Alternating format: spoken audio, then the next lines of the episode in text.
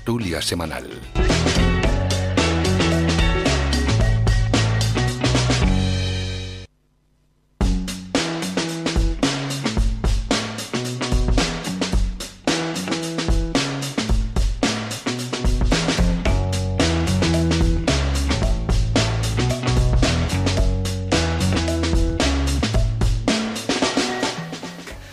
Tiempo ya para comenzar con la tertulia. Estaban convocados diversos partidos políticos.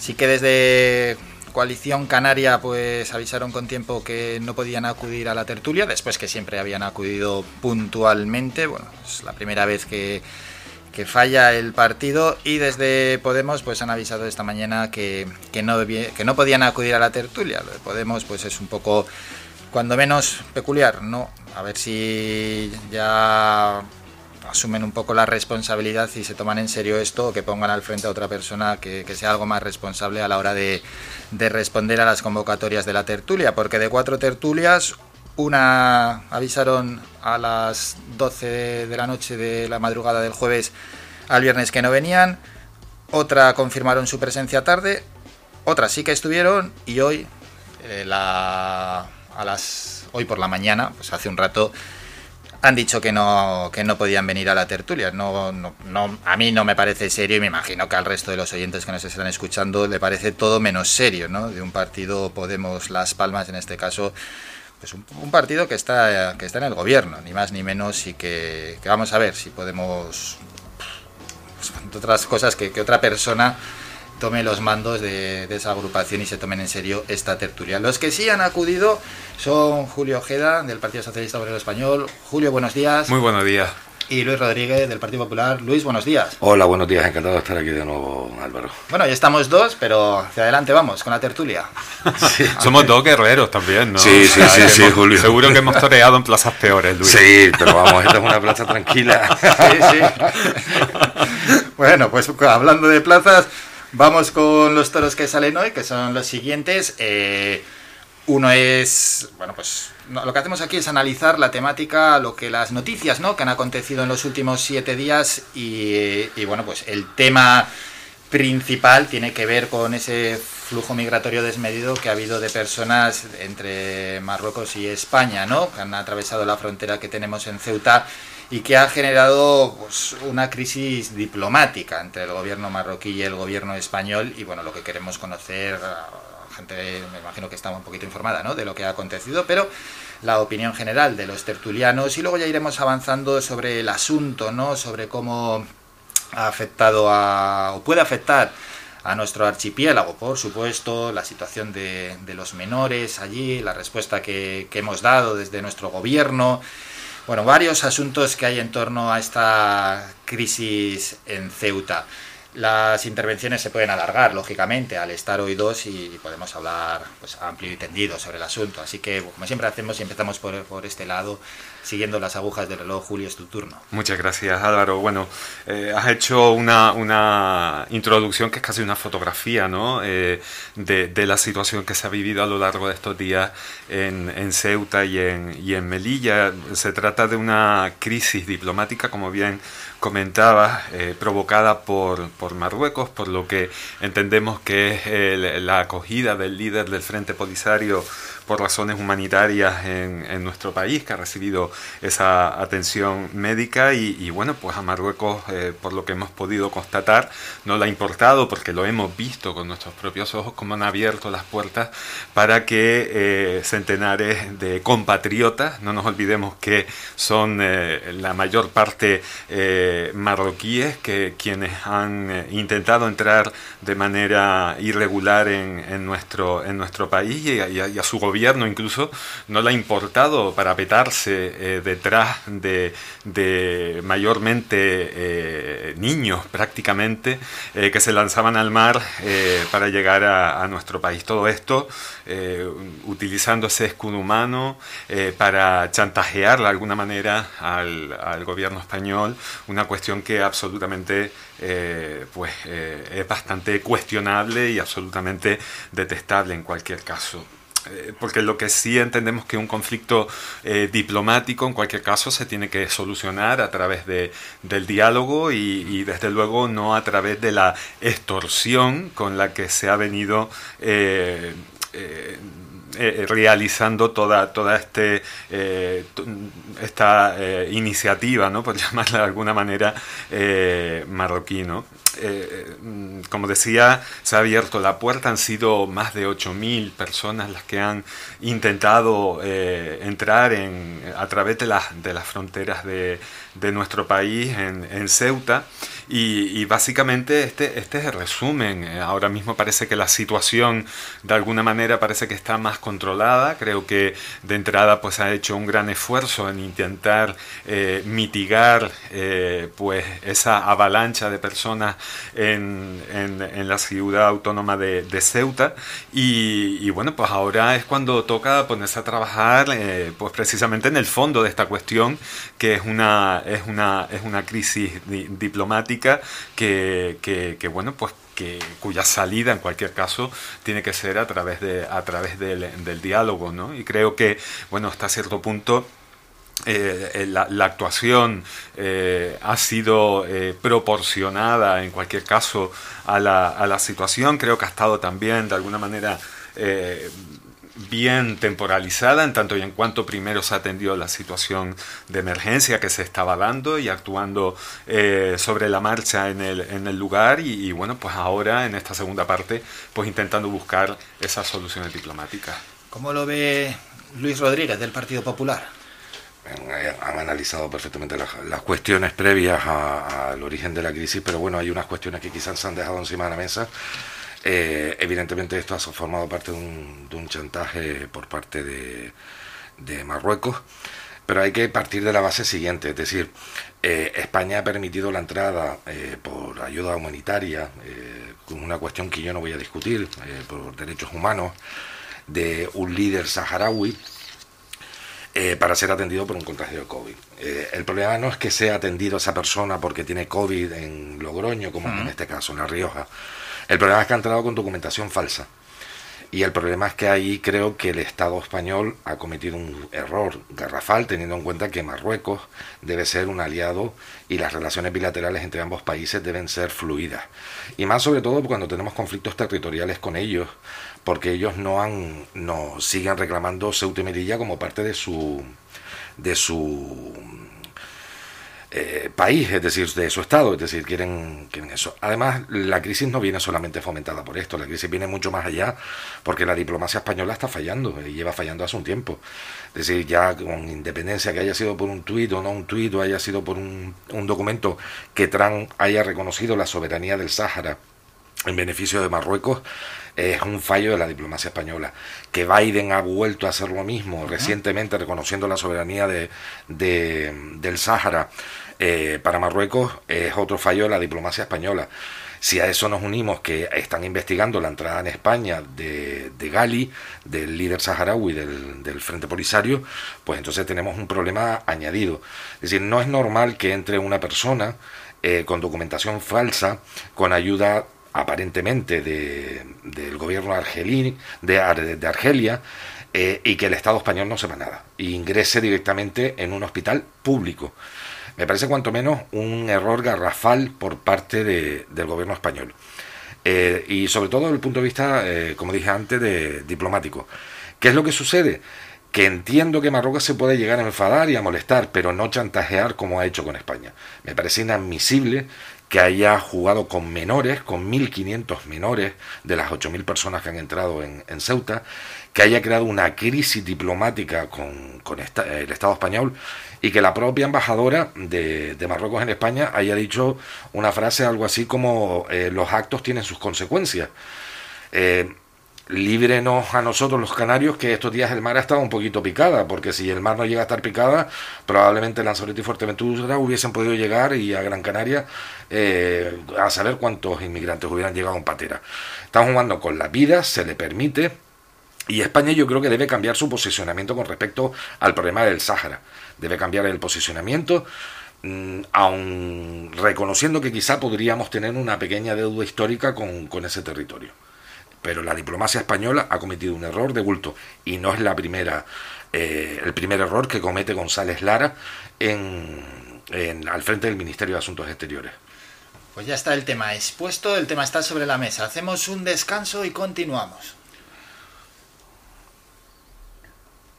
Red de emisoras Las Palmas 91.4. Somos gente, somos radio.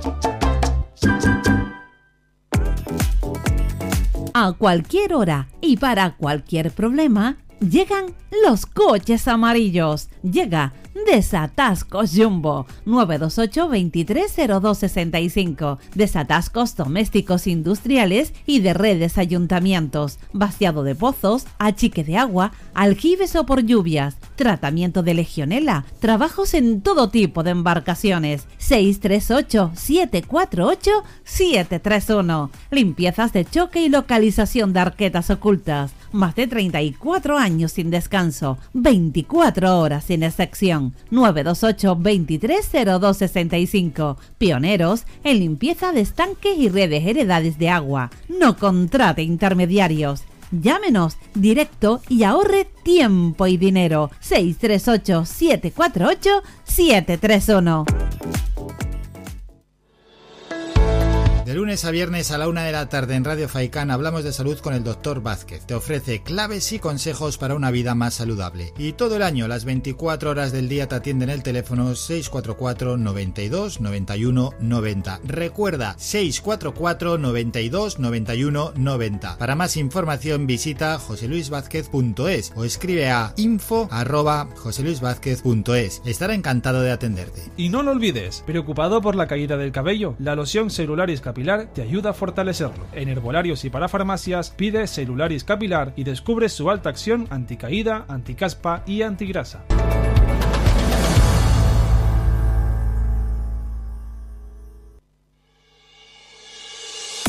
Mantén tus instalaciones de limpieza con Servinagua. Te ofrecemos un servicio profesional de limpieza para oficinas, locales, núcleos residenciales, comunidades de vecinos, industrias, cristales, colegios, limpieza general de obras y mucho más. Teléfono 928 96 37 63 y correo electrónico info arroba servinagua.com. Si ya dispone de un servicio de limpieza, pide presupuesto sin compromiso y lo mejoramos. Recuerda, teléfono 928 96 37 63 y correo electrónico info arroba Servinagua 2018 SL, empresa con más de 20 años de experiencia.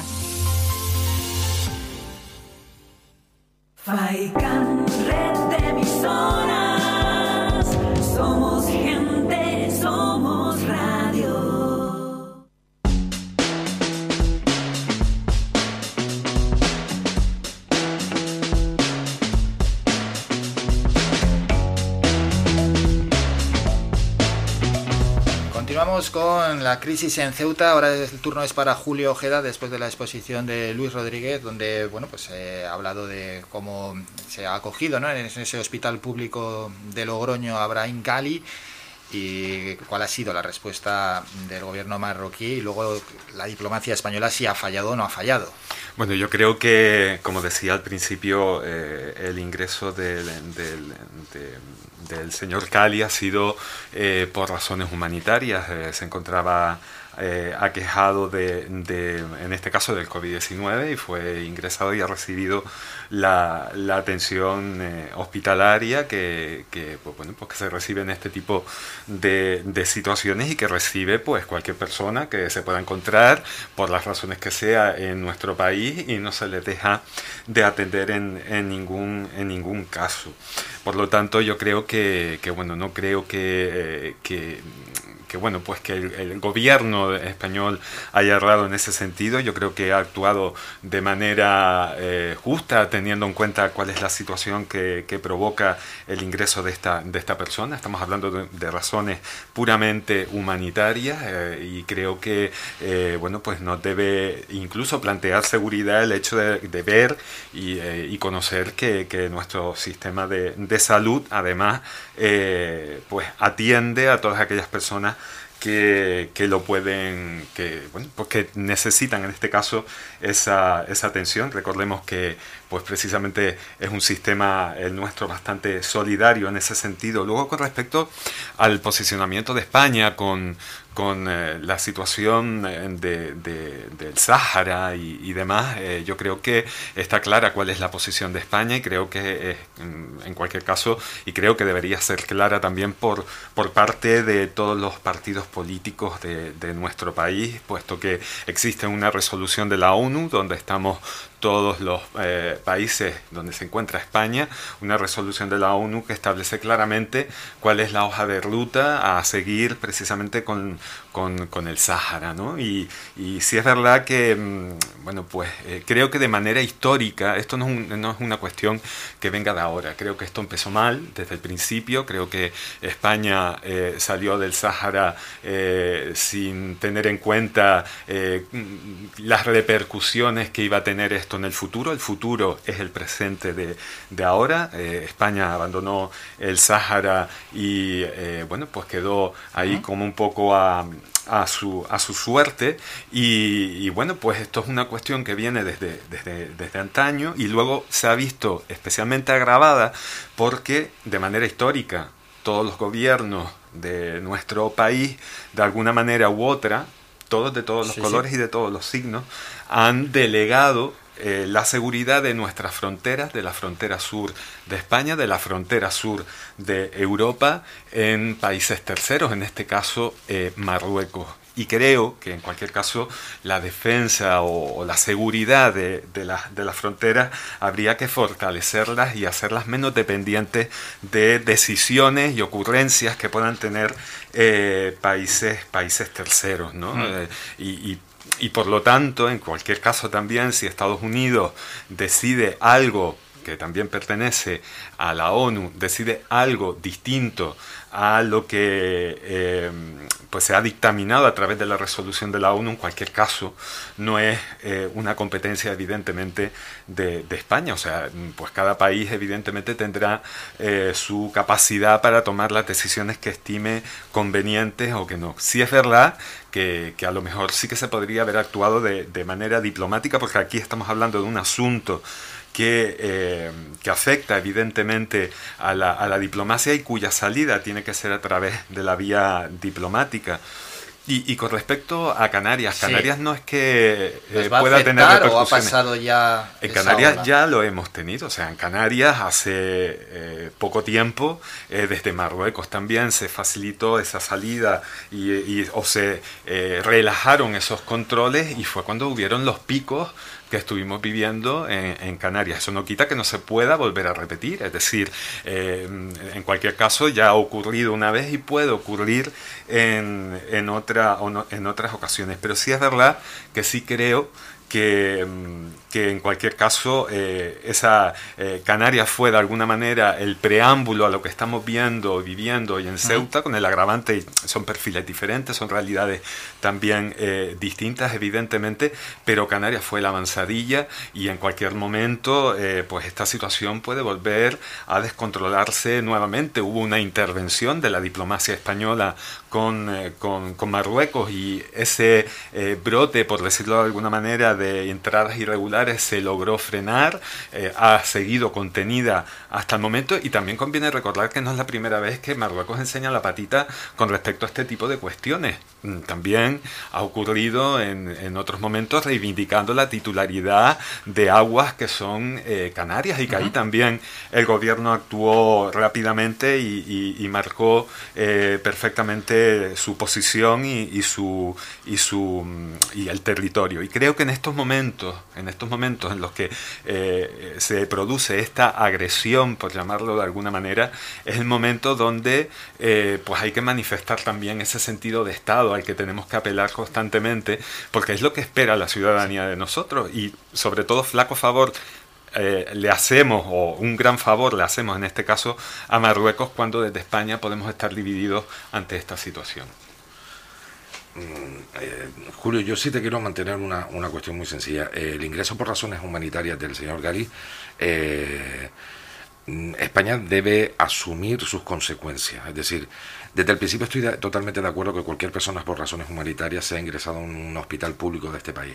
Pero las circunstancias especiales de, de la situación y de los conflictos y de las relaciones bilaterales que tenemos que tener con, con un país con el cual eh, limitamos eh, desde el punto de vista geográfico deben ser más comedidas, porque eso nos ha originado conflictos. El problema es que podía haber ido a, cualquier otro país de la Unión Europea y para eso está la diplomacia, para poder eh, llegar a acuerdos para que se fuera a otro país de la Unión Europea que no fueran de dentro del ámbito de España o Francia, por ejemplo, que son, digamos, los dos países con quizá mayores problemas con, con ese entorno geográfico. Eh, pero el problema se plantea por otra cuestión. Es que ha entrado una persona a este país con documentación falsa, ayudado aparentemente por el gobierno argelino y da la sensación de que el gobierno español lo sabía y tenía conocimiento de los hechos. Y ese es el problema que ha originado esto. Es decir, da la sensación que nosotros le estábamos escondiendo algo para no originar un conflicto y se nos ha vuelto, se nos ha vuelto contra nosotros. Y eso es un error de la diplomacia española. Yo no me puedo creer que en este país entre una persona con documentación falsa e ingrese en un hospital público sin saber quién es realmente, porque me parece realmente sorprendente. Y más cuando estamos hablando de una persona que es reconocida en niveles diplomáticos eh, eh, por toda nuestra zona geopolítica. Entonces me, me parece cuanto menos insultante para, para un país como España que haya caído en una temeridad de, de estas características. Pero mira, eh, la unidad de, de- de todos los partidos políticos con respecto a, nuestro país creo que se ha dado. Es decir, eh, Pablo Casado el otro día lo dijo, le tendió la mano al Partido Socialista precisamente para hacer una política de Estado nacional, para defender los intereses comunes de nuestra soberanía. Nada más, eh, nada más y nada menos. Es decir, yo creo que Pablo Casado se lo ha demostrado ya, es la segunda vez que se lo demuestra en poco tiempo. Eh, política de Estado. Y en el caso de la soberanía, pues mira, muchísimo más, más, más grave. Con respecto a la cuestión del Sáhara, que ya es una cuestión que viene desde el año 75, que España salió como salió, en una situación histórica muy comprometida y muy complicada para, para nuestro país, eh, tenemos que, que ver el contexto de aquella época. Es decir, yo no voy a estar eternamente con una deuda pendiente con el Sáhara cuando han pasado 45 años y la ONU no ha resuelto el conflicto. ¿De acuerdo? Tenemos que mm, avalar la resolución de la, ONU, de la ONU. Pero la diplomacia marroquí, lo cierto es que nos ha adelantado por la derecha, por la izquierda y por todos lados. Es decir, nos ha adelantado. Pero es que además, con lo que ha sucedido en Ceuta, Julio, sí te lo tengo que, que recordar, porque las actitudes del Partido Socialista eh, se pierden un poquito en la, en la memoria y hay que recuperarlos un poco cuando situaciones muy parecidas se dieron. Es decir, el Partido Socialista fue el primero que criticó las expulsiones en caliente, que fueron avalados por el, Tribunal Constitucional, y ahora está utilizando las expulsiones en caliente. El Partido Socialista criticó en su momento las concertinas, y las concertinas siguen siendo utilizadas en la frontera. El Partido Socialista criticó la expulsión de los menores, cuando hay una ley del menor que los protege. Y sin embargo, la Policía Nacional, a pesar de que Grande Marlasca dice que no, está diciendo que hay menores que han sido expulsados. Entonces, no se puede hacer una vara de medir doble como cada uno quiere. Es decir, hay que ser consecuente y coherente. Y esto no radica en dos cuestiones, en dos cuestiones fundamentales. Uno, en una política de Estado, con todas las fuerzas políticas cogidas de la mano, y en otra que la diplomacia española ha fracasado en este momento. Y llevamos fracasando hace muchísimo tiempo. La crisis migratoria del año 2006 que tuvimos en Canarias, que fue la más grande, no tiene nada que ver con lo que ha pasado ahora, es que es, mucho más grave. Es que estamos hablando que en 24 horas han entrado en territorio español 8.000 personas, de ellas 1.500 menores, 1.500 menores. Eso es un chantaje por el fracaso que ha tenido la diplomacia española y creo que los tribunales están investigando a ver qué es lo que ha pasado y no me parece bien que de cara a la diplomacia española eh, la imagen que estamos dando en el exterior, porque no podemos estar a- achacando a que la Unión Europea tiene de nosotros, es que son también las fronteras de nuestro país. Vamos con dos réplicas eh, muy cortas y cambiamos de asunto. Nada, sí, un poco por, por seguir avanzando ¿no? en, en lo- en los contenidos, pero mm, Luis, me llama mucho la atención al- mm, algunas cosas, ¿no? Dices que por una parte el Partido Popular, que Pablo Casado ha tendido la mano al Partido, al, al partido Socialista, al gobierno en este caso, eh, porque le ha tendido la mano al gobierno, no al, al Partido Socialista, que es lo que, lo que hay que hacer en estos momentos. Eh, y, eh, pero haces también un poco lo mismo que hace Pablo Casado en el Congreso, lo veíamos ayer. eh, tiendo la mano, pero después, acto seguido, hay una amplia nómina de reproches de si eh, criticando esta situación, eh, eh, echando en cara otras, otras cuestiones, llegando incluso a, incluso me llamó mucho la atención, de hecho lo apunté por aquí, el Partido Popular en contra de las devoluciones en caliente, ¿no? tenemos que tener en cuenta que las criticó en su momento el PSOE. Sí, sí, sí, pero bueno, en tanto y en cuanto yo entiendo que a lo mejor es que ahora pues eh, están en contra ¿no? de las devoluciones no, en caliente. No eso, ah, vale, vale, no, pero como lo critica, entonces no, no entiendo qué sentido tiene eh, que, que, se critique en este momento. De no, digas algo que, no digas algo que yo no Interpreto lo que dice, evidentemente. lo que, a lo mejor es mejor ceñirse al contenido literal de las palabras, pero bueno, yo te lo, yo te lo vuelvo a explicar, no tengo ningún inconveniente. No, pero bueno, que en cualquier caso sí que me sorprende mucho ¿no? esa, esa situación. Tenemos que darnos cuenta, eh, Luis, y, eh, eh, que nos encontramos ante una situación absolutamente excepcional, imprevista, que requiere respuestas, respuestas rápidas, que sean contundentes, respuestas además que sean, pues de alguna manera ponderadas para no eh, crear más problemas y añadir más leña al, fuego. Y, evidentemente yo, mm, eh, sinceramente, creo que, la actuación ha sido proporcionada. De hecho, a lo largo de estos días han sido muchísimas las declaraciones de miembros de los cuerpos de seguridad del Estado que se encuentran en, en la zona desplazados, que yo creo que son unos absolutos héroes y heroínas y los voluntarios de Cruz Roja, Protección Civil, las Fuerzas Armadas que están en esa zona en primera, en primera línea y aseguraban que los, eh, los, menores que estaban regresando eran porque eh, querían, querían regresar y de hecho en estos días hemos visto que hasta sus padres y sus madres los estaban esperando o se acercaban a la frontera a, a recibirles. Gracias Julio y dos minutos para concluir con este tema para Luis Rodríguez del Partido Popular. Bueno, lo primero, Julio, darte las gracias por compararme con el presidente del Partido Popular, Pablo Casado. Ojalá, ojalá eh, tuviera las líderes que él tiene y Soy así que él tiene. Muchas, muchas, pero, pero, bueno, muchas gracias por la comparación. Eh, estoy muy agradecido por ello. Eh, mm, no es una cuestión de que, que te echen cara, ni echen cara el Partido Socialista, Julio. Esto es una cuestión mucho más sencilla. Es decir, cuando ha existido esta crisis migratoria, lo primero que ha hecho Pablo Casado es tenderle la mano al gobierno para crear, para hacer un pacto de Estado entre los diferentes, de entre las diferentes formaciones políticas que existen en el Congreso de los Diputados. Lo que yo te he dicho es que cuando ha sucedido lo mismo y hemos estado gobernando desde el Partido Popular, lo que se ha hecho es criticar ¿De acuerdo? Criticaron las expulsiones en caliente por parte del Partido Socialista y vuelvo a decirte, se avaló por el Tribunal Constitucional. Cuestión que se ha hecho ahora por parte del Partido Socialista, es decir, lo que, perdón, bueno, por el gobierno del Partido Socialista y, Unidas Podemos. Eh, lo que criticaban antes ahora lo hacen.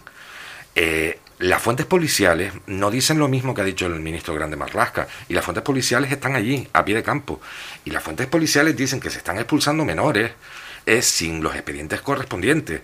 Y eso es una cuestión que ustedes también criticaron. El gobierno socialista en su momento, el gobierno socialista o el Partido Socialista en el Congreso de los Diputados criticó en su momento. Eh, criticó en su momento también las concertinas y las tienen puestas ahora mismo. Entonces, lo que digo es que no se puede exigir a otras formaciones políticas aquello que ustedes mismos han estado criticando y ejecutan en este momento. Y el Partido Popular creo que ha sido bastante generoso por una cuestión de Estado, extendiéndole la mano al presidente del gobierno, que si yo no recuerdo mal es el secretario general del Partido Socialista, coincide, para llegar a un pacto de Estado para que este tipo de situaciones no suceda. Y el problema está en que la diplomacia española, que es una ministra nombrada por el presidente del gobierno y es una afiliada del Partido Socialista, González Lara, el, sí, González Lara, eh, ha metido la pata y no es la primera vez que la mete. Es decir, es que ya metió la pata con el tema del Brexit, ya metió la pata con el tema de las aguas territoriales que no se personó en la ONU, la resolución que hubo eh, de la ONU con respecto a las aguas territoriales. Las aguas territoriales que estaba reivindicando Portugal en su momento con el tema de las Azores. Es decir, es una cuestión que no es que estemos echando en cara. Tenemos que recordar que lo que ustedes no hicieron, nosotros sí hacemos es extenderles la mano por buscar una política de Estado común a este asunto muy delicado de la soberanía nacional Dejamos la crisis de Ceuta, nos vamos a publicidad, es el último descanso y volvemos con la tertulia. Escuchas Faikan Red de Emisoras. Somos gente, somos radio.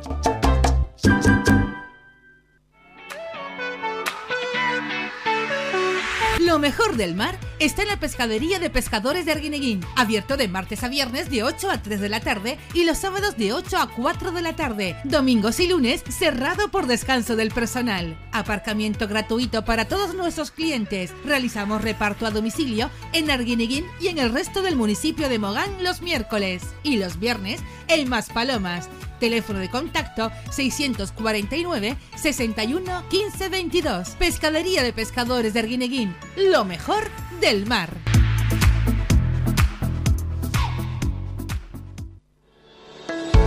De lunes a viernes a la una de la tarde en Radio Faicán hablamos de salud con el doctor Vázquez. Te ofrece claves y consejos para una vida más saludable. Y todo el año, las 24 horas del día, te atienden el teléfono 644 92 91 90. Recuerda, 644 92 91 90. Para más información visita joseluisvázquez.es o escribe a info arroba joseluisvázquez.es. Estará encantado de atenderte. Y no lo olvides, Dextrosis con Demanosa y bayas de arándano te ayuda a combatir las infecciones del tracto urinario.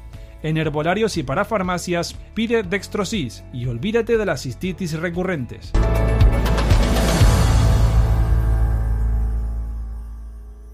Somos gente, somos radio. Escuchas Las Mañanas de Faicán con Álvaro Fernández.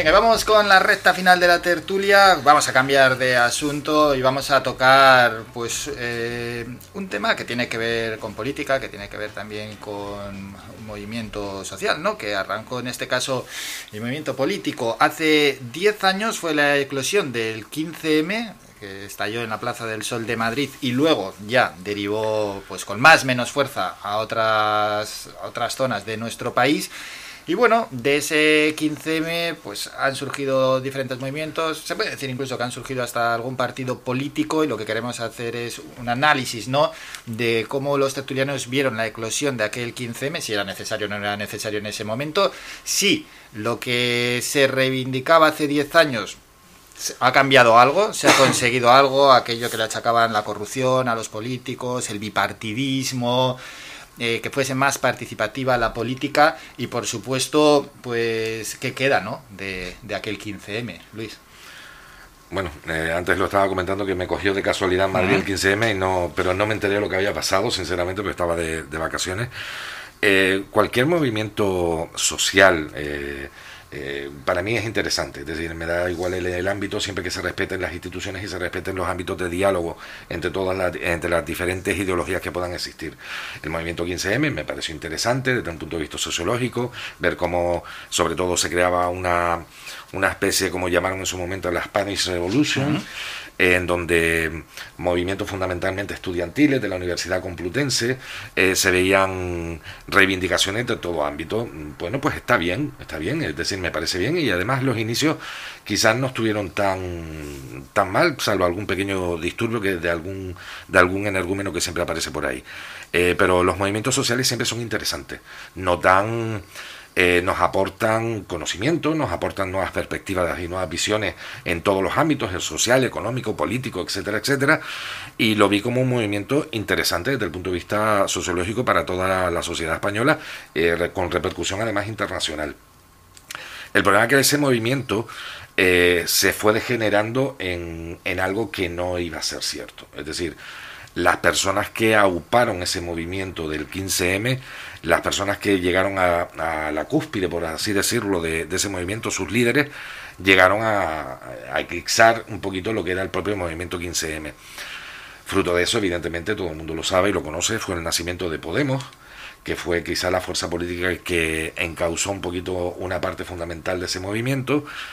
Y es curioso, es decir, eso fue en el año 2015, en el año 2011, perdón, 10 años después, ninguno de los miembros de Podemos forma parte de Podemos. Eh, llama cuanto menos la atención que todas esas personas no, no estén ya dentro de ese ámbito. Podrán tener la misma eh, ideología, podrán tener las mismas eh, características en cuanto a lo que piensan, pero desde luego ya no existe. Entonces creo que se ha ido difuminando la idea inicial que ellos tenían, fuese la que fuese. ¿Cómo lo ve Julio? Bueno, yo creo que mm, en la, aportación del 15M sirvió también como una manifestación eh, para canalizar eh, pues toda la indignación, ¿no? Eh, recuerdo que se autodenominaban también los indignados y las indignadas, ¿no? Sobre todo una indignación de, ciudadana con respecto a, una situación de crisis que se, que se venía reproduciendo desde hacía mucho tiempo, que se estaba cebando especialmente con, con los colectivos más, más vulnerables. Y, creo que mm, además todo este movimiento creo que ha producido una transformación necesaria en la... Eh, en las estructuras, eh, en la forma sobre todo de entender y de hacer la, política en nuestro país, eh, bueno, pues con eh, teniendo otra serie de, opciones, no las típicas del bipartidismo de, siempre, ¿no? Creo que cambió para siempre, o por lo menos hasta el momento ha sido así, la fotografía del panorama político de del país, ¿no? de España. Eh, creo que hemos ganado en pluralidad, creo, creo que hemos ganado también en diversidad, en la visibilización precisamente de esa visibilidad y, sobre todo eh, en que hemos ganado en la conciencia eh, de que la política tiene que ser una herramienta para lograr la transformación social. Surgieron nuevas formaciones políticas, han nombrado Podemos, pueden entrar otras formaciones políticas, pero yo creo que el movimiento 15M fue un movimiento bastante transversal en el que, eh, bueno, pues han eh, tenido cabida pues eh, diferentes sectores y segmentos ideológicos y sobre todo yo creo que, que, han aportado de cara a algo muy necesario también, sobre todo en las, las estructuras políticas, ¿no? que es la transparencia, por una parte, y por otra, en democracia interna. ¿no? Eh, lograron cambiar, o por lo menos esa influencia se ha notado mucho en, en, en la forma en cómo se toman las decisiones eh, en partidos como, por ejemplo, en el Partido Socialista, ¿no? que, que a raíz de todo ese movimiento democratizó toda su, su estructura de una manera manera muy importante y con un peso también determinante de las bases de, los partidos. generaron nuevos movimientos, como fueron los movimientos en marea, y creo que en definitiva hay un antes y un después después de, de, lo que es el 15M, que yo no, no, no, no creo que haya desaparecido, sino que eh, pues todo ese tejido ha sido eh, absorbido o se ha integrado de alguna manera en otras eh, estructuras, ya sean sindicales, ya sean políticas, ya sean de participación ciudadana, y, y bueno, por lo tanto, creo que, su aportación eh, fue importante y que en cualquier momento ha sido también una prueba de que el movimiento ciudadano se puede generar de manera espontánea y que eso puede volver a ocurrir en cualquier otro momento. Bueno, pues dos minutos y dos minutos de cada intervención y ya vamos a concluir con la tertulia. Dos minutos sobre este asunto, Luis, para lo que quieras aportar, para esa visión ¿no? que estamos haciendo también con la perspectiva ya de, de estos diez años que han pasado. Se hablaba, Julio, que el movimiento 15M fue una, una canalización de la indignación ciudadana que existía en ese momento. Eh, bueno, hay que recordar que en ese momento quien gobernaba este país hacía siete años era precisamente el Partido Socialista y ahora han querido desde el Partido Socialista pues intentar em, buscar la careta del movimiento 15M, atraer a, a esas personas en los últimos eh, en los últimos años. Y no nos olvidemos de eso. Es decir, eh, el gobierno del Partido Socialista, con Zapatero como presidente del gobierno, entra en el 2004 y convoca elecciones para finales del 2011 y creo que fue tres o cuatro días antes de las navidades del 2011 es cuando entra el, gobierno de Mariano Rajoy. Es decir, en plena crisis económica, en plena crisis social, es cuando surge este movimiento, pero surge con el gobierno del Partido Socialista. Eso no hay que olvidarlo. Con respecto a las políticas bipartidistas que se decían, no, esa supuesta alternancia, bueno, eh, yo tengo que decir una cosa, es decir, la alternancia existe porque hay dos partidos mayoritarios en ese momento y, en este momento siguen teniendo quizás más peso político que el resto de las formaciones. Pero yo he hecho un pequeño listado mientras estaba hablando eh, Julio y en el Congreso de los Diputados no está representado solamente el Partido Socialista y el Partido Popular, estaba también Izquierda Unida, Coalición Canaria, Convergencia y Unión, Bloque Nacionalista Galego, PNV, Escol Cartasuna, Unidad Valenciana, es decir, habían eh, partidos tanto de ámbito nacionalista como de ámbito nacional. Con lo cual, mm, al final las personas, los ciudadanos votan a quien consideren más cercano. Que el movimiento 15M quizá pudo haber sido un movimiento para que eh, surgieran eh, mm, formaciones políticas de ámbito nacional o incluso nacionalista o regionalista, como ha sido el Partido Regionalista Cántabro o Teruel existe, eh, es cierto, pero ojo, no nos podemos quejar luego que existan partidos estrictamente de ámbito nacional de izquierda, es decir, porque esto ha generado que también haya partidos de ámbito de extrema derecha, ¿de acuerdo? Entonces, ese movimiento también tenía un problema que, fue el nacimiento de otras fuerzas políticas, y estamos hablando del nacimiento de tres fuerzas a nivel nacional, Podemos, Ciudadanos y Vox. Y eso también eh, confluye con la idea del 15M de acabar con el supuesto bipartidismo que existía. Eh, la democracia interna de cada partido la tiene que decir decidir cada partido. Es decir, si el Partido Socialista en ese momento consideró que las primarias era lo mejor, perfecto. Pero a mí un movimiento social como el 15M no tiene por qué tomar decisiones sobre el conjunto de las estructuras políticas de otros partidos. Eso forma parte de la formación interna y cada afiliado tiene la posibilidad de cambiarlo en el ámbito. El Partido Popular eh, celebró unas primarias mm, hace escasamente tres años, si no recuerdo mal, en donde se llegaron a presentar hasta cinco en una segunda votación. Fueron dos candidatos y salió elegido uno de ellos. Bien, eh, pero eso fue hace escasos tres años. Estamos hablando que esto sucedió hace diez. Con lo cual las estructuras políticas de, de, los partidos deben de tomar sus propias decisiones y ser los afiliados quien decida, no el movimiento social que hay en la calle. Julio, finiquitamos ya con la tertulia. Nada, bueno, eh, que mm, Luis ha abierto ahora muchos melones, pero bueno, voy a, voy a intentar, voy a intentar no meterme mucho en el melonar para, para cumplir con, con, con, el horario, con, con, los tiempos, ¿no? Eh, precisamente Luis, y, e hilando con lo que tú comentabas, creo que precisamente uno de los problemas del Partido Popular es eh, precisamente lo poco permeables que son a la realidad social, al sentir de la, de la ciudadanía y, y al mantener pues esas estructuras de alguna manera, que funcionan como muy, como muy, como muy a dedo y como tú bien decides, es la estructura y a mí me parece es que lo tenemos que decidir nosotros, no otro partido, evidentemente, nosotros y y creo que ni, yo no me meto en la estructura del Partido Socialista ni de Unidas Podemos. Estoy hablando de esto porque lo sacaste tú. Sí, sí, sí. No, no, pero yo, lo, que, lo, que, dije es en relación a la democracia interna que tú decías de los partidos. Que creo que un movimiento no, tiene, no tiene que decir cómo se tiene que mover el resto de los partidos. Cada uno es libre de. Claro, pero no tiene por qué no pero yo me afilio a un partido que sé cuál es la estructura, igual que tú. Exactamente, y la estructura del Partido Socialista es estupendamente democrática, afortunadamente, y por eso estoy en el Partido Socialista y no en otro partido. Pero en cualquier caso, quien lo puso sobre la mesa, Luis, yo estaba aquí con mi discurso del 15M, ¿vale? Pero bueno, que en cualquier caso eh, también sacaste la colación Zapatero, que por cierto fue reconocido mm, no por el Partido Socialista, sino a nivel, eh, pues incluso de, de medios de comunicación extranjeros y demás, uno de los mejores presidentes de España.